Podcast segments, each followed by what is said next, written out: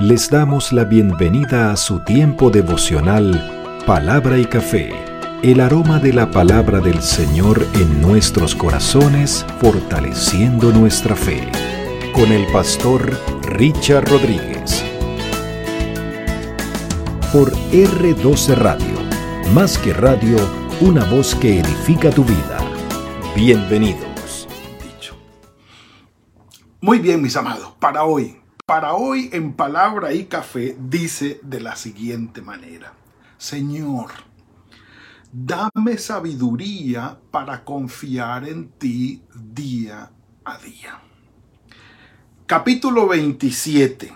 Ya estamos acercándonos al final de esta quinta colección de proverbios del libro de proverbios, pero la segunda colección que nos entrega el rey Salomón. Es decir, segunda colección de proverbios atribuidos eh, directamente como autor o compilador al rey Salomón. Hombre sabio por tradición o por conocimiento en la historia, pero que nosotros sabemos por la historia que registra el escritor sagrado acerca del rey Salomón, que no terminó su vida muy sabiamente.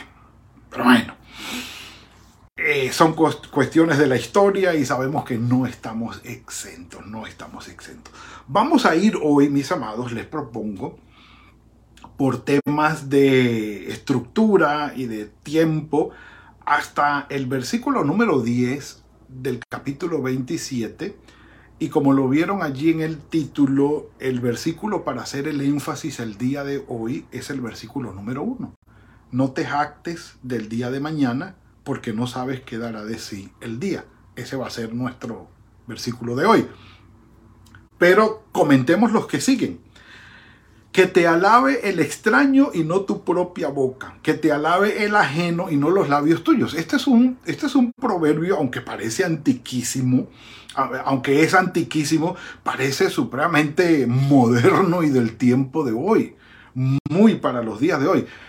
Nunca ha caído bien, nunca se ha visto bien, eh, provoca desconfianza, es más, provoca a veces hasta pena ajena cuando uno encuentra a una persona que habla bien de sí mismo, que se alaba a sí mismo, que se da créditos a sí mismo y esto lo único que hace es, si estamos hablando de negociaciones, o de búsqueda de empleo y el personaje se ofrece, mire, yo soy el, el, el indicado para ese, para ese puesto. Nadie como yo, yo soy el mejor. Mire que yo, mire que yo, mire que yo.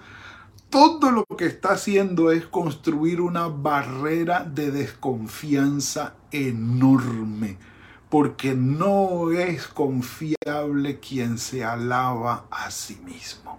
Ah, que hay que tener, sí, la cordura, la humildad y la mesura para decir, mire, este es mi currículum, este es mi hoja de vida, este es como dice mi resumen, este, este es mi historial y esto es lo que yo he hecho.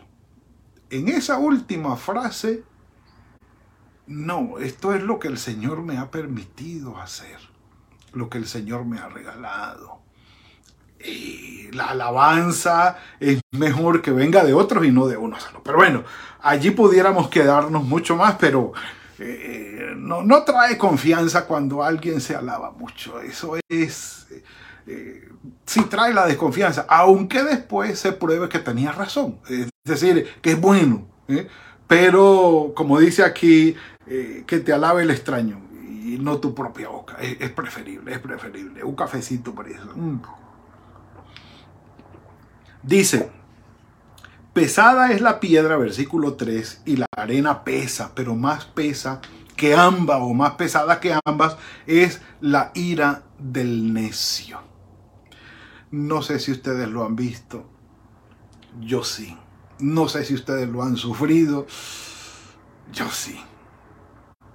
Encontrar a una persona necia en su testimonio, en su hablar, en su conducta y en su actitud y según la palabra del Señor, necia enojada. es pesado, es pesado. Es decir, uno es preferible salir de allí, irse. Cruel es la ira e impetuoso el furor, pero ¿quién podrá sostenerse delante de la envidia? Y la cita directa que aparece allí es cuando el escritor sagrado, el evangelista, dice que por envidia mataron al Señor Jesucristo de lo que ha sufrido el pueblo de Israel desde los tiempos del Señor y de sus profetas y hasta el punto de hoy, y no solamente ellos, sino toda la humanidad, es la envidia. Enemigo poderoso, silencioso y devastador. Devastador porque no te permite vivir tu propia vida, disfrutar tus bendiciones y lo que el Señor te ha dado. La envidia, poderoso enemigo, poderoso enemigo y devastador enemigo. Ojo con eso y un café por eso. Mm. Mejor es la reprensión manifiesta que el amor oculto. Medítenlo Leales son las heridas que causa el que ama, pero falsos los besos del que te aborrece. Sí, es preferible que te exhorte de manera manifiesta a que te tenga aprecio de manera oculta. No, hombre, me sirve más no que me ames en secreto o que me aprecies en secreto, sino que inclusive, inclusive me corrijas o que me exhortes o que me digas algo que no, con lo que no estás de acuerdo y lo manifiestes de alguna manera. Es, es, preferible. Es decir, el amor oculto nunca ha servido de nada. El aprecio oculto no ha servido de nada. Y esto se ve en las parejas. No, sí, e, ella sabe que la amo o él sabe que la... Pero nunca le dice. Nunca se lo van a decir. O sea, es un secreto. Es preferible lo otro.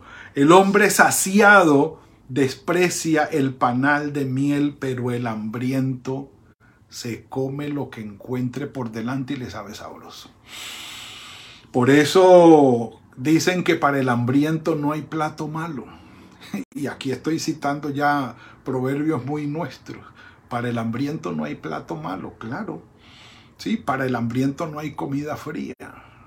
Venga, a lo que vamos porque el problema es de hambre. Pero el que está satisfecho, le pueden presentar el mejor manjar de la vida, lo va a rechazar. Y me parece muy, eh, aún todavía se ve muy colorido el, sabio Salomón, el rey Salomón, en, en las figuras que utiliza para presentar los proverbios. El hombre saciado desprecia el panal de miel.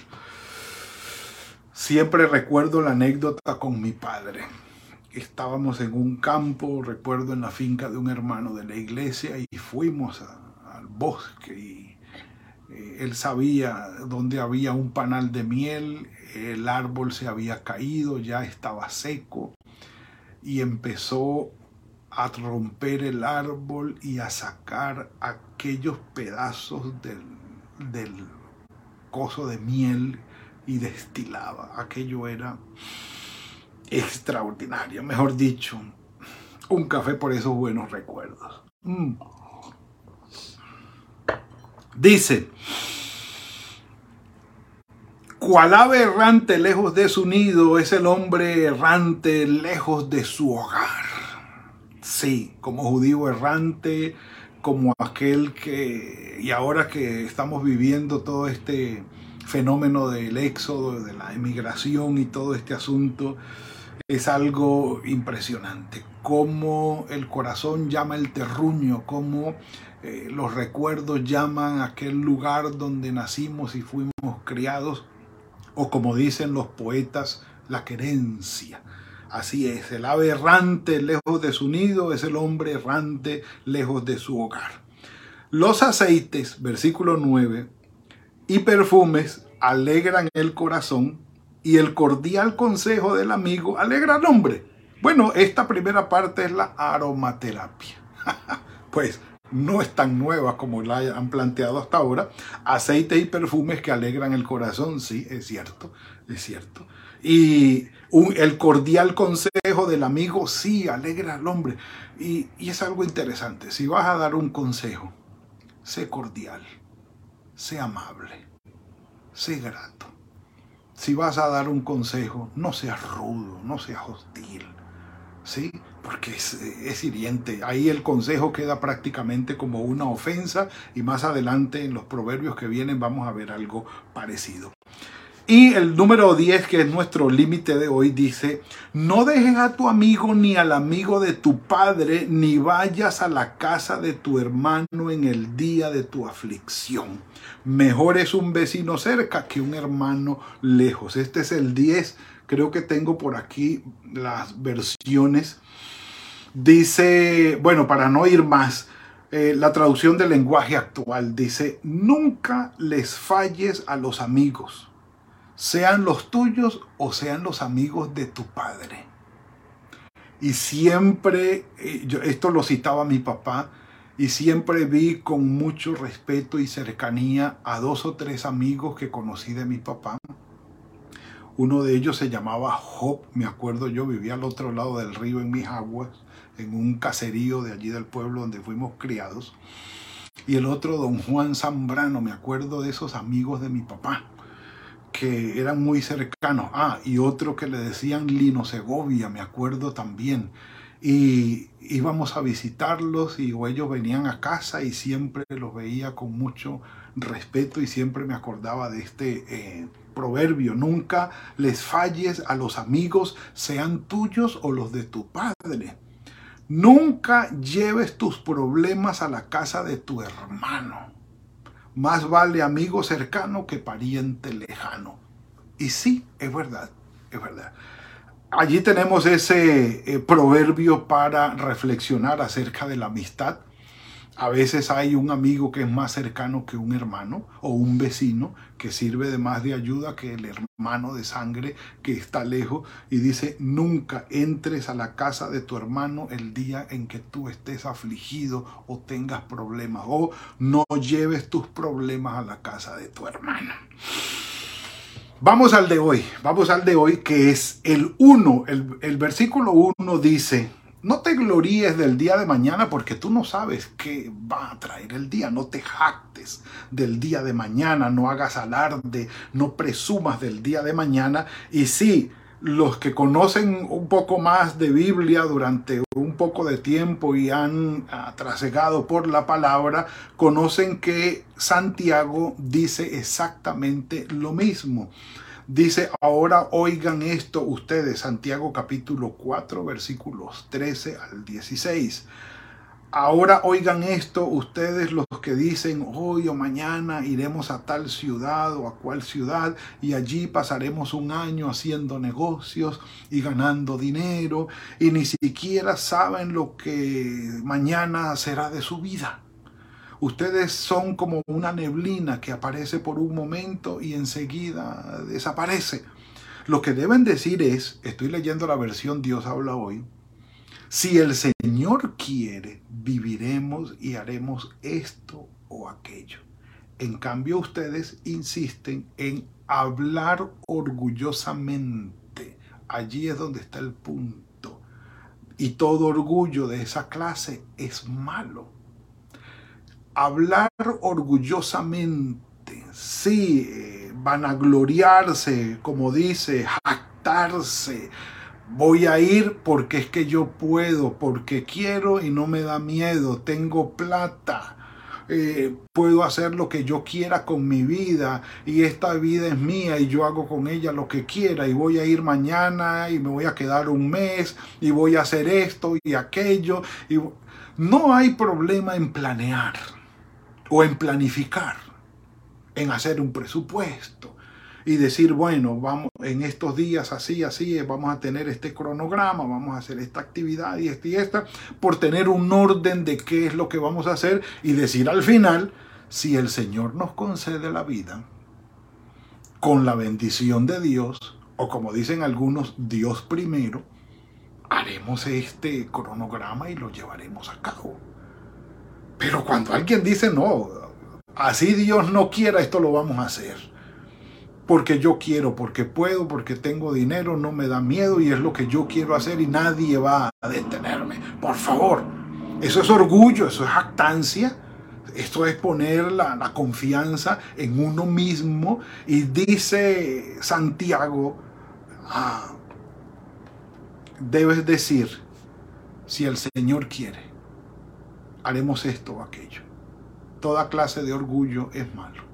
La vida tuya es como una neblina. Y el Señor lo resaltó en el capítulo 12 de Lucas. Desde el versículo 13 en adelante, dice uno de los que estaban allí, le dijo a Jesús, Maestro, ordénale a mi hermano que me dé la parte de la herencia que me, dejó nuestro Padre. Y Jesús le respondió, a mí no me corresponde eh, resolver el pleito entre tu hermano y tú. Y luego miró Jesús a los que estaban allí. Estoy en Lucas capítulo 12 versículos 13 al 21. Luego miró Jesús a los que estaban allí y les dijo, no vivan siempre con el deseo de tener más y más, con la avaricia. No por ser dueños de muchas cosas, la gente vive una vida larga y feliz. Repito, no por ser dueños de muchas cosas, la gente vive una vida larga y feliz. No depende de eso. Y enseguida Jesús les puso este ejemplo. Las tierras de un hombre muy rico habían dado una gran cosecha. En tanto que se había recogido, era tanto, perdón, lo que se había recogido que el rico no sabía dónde guardar los granos. Pero después de pensarlo dijo, ya sé lo que haré, destruiré mis viejos graneros y mandaré a construir unos mucho más grandes. Allí guardaré lo que he cosechado y todo lo que tengo. Después me diré, ya tienes suficiente para vivir muchos años. Come, bebe, diviértete y disfruta de la vida lo más que puedas. Pero Dios le dijo, necio, qué tonto eres. Esta misma noche vas a morir y otros van a disfrutar de lo que tú has guardado. Así les pasa, termina diciendo el Señor, a todos los que amontonan riquezas para sí mismos, se creen muy ricos, pero delante de Dios en realidad son muy pobres. El orgullo, la avaricia y la necedad de mirar el día de mañana como que está en mi control y se hará lo que yo quiero, porque es que allá voy a estar, allá voy a llegar, allá voy a ir y nadie va a detenerme. Eso es un orgullo tal que el Señor lo aborrece. Y dice, necio, vienen por ti hoy. ¿Y qué vas a hacer? El día de tu muerte no podrás rechazarla. En vez de esto, dice el Señor en Mateo capítulo 6, versículo 11, cuando ustedes oren, digan, Señor, el pan nuestro de cada día, dánoslo hoy. Mis amados, el llamado es no a la jactancia, pero tampoco a la deliberada ¿cómo se llama?, desorden o dependencia de la nada, en el sentido de que no planifiquemos, no tengamos presupuesto, no tengamos eh, ningún cronograma, ¡Ah! ahí vamos y Dios nos irá llevando. No, planifiquemos organizadamente, pero dependamos del Señor. Siempre colocando a Dios en primer lugar. Y digámosle, Señor, yo espero que esta semana, que el día de mañana me regales la vida, que estés conmigo, que me lleves de tu mano y he planificado hacer esto, esto y aquello. Dame tu bendición. Y si estos planes no están de acuerdo contigo, con tus planes y propósitos, cámbialos y dame la bendición tuya, Señor. Que con humildad y con dependencia del Señor podemos vivir día a día. Que el Señor, que el Señor nos dé la gracia y la bendición de disfrutar día a día con la humildad en nuestro corazón y la dependencia de Él, sabiendo que nuestras vidas son una neblina, que hoy están y mañana no. Padre, gracias por este regalo que nos has entregado hoy. Bendito sea, Señor. Perdónanos cuando en arrogancia y en jactancia u orgullo queremos vivir nuestra vida o hemos querido vivir nuestra vida. Perdónanos, Señor. Que podamos confiar plenamente en ti día a día, en nuestros planes y propósitos, en todos los cronogramas, en todo lo que queremos hacer.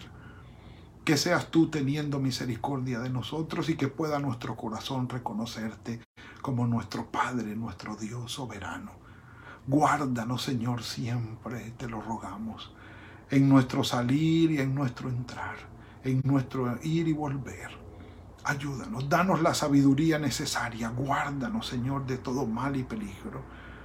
Y que nuestras vidas puedan llegar a lo máximo, Señor, siendo instrumentos de bendición en tus manos.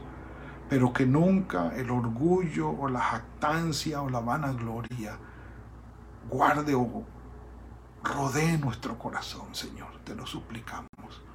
Que podamos confiar en ti cada momento y cada día.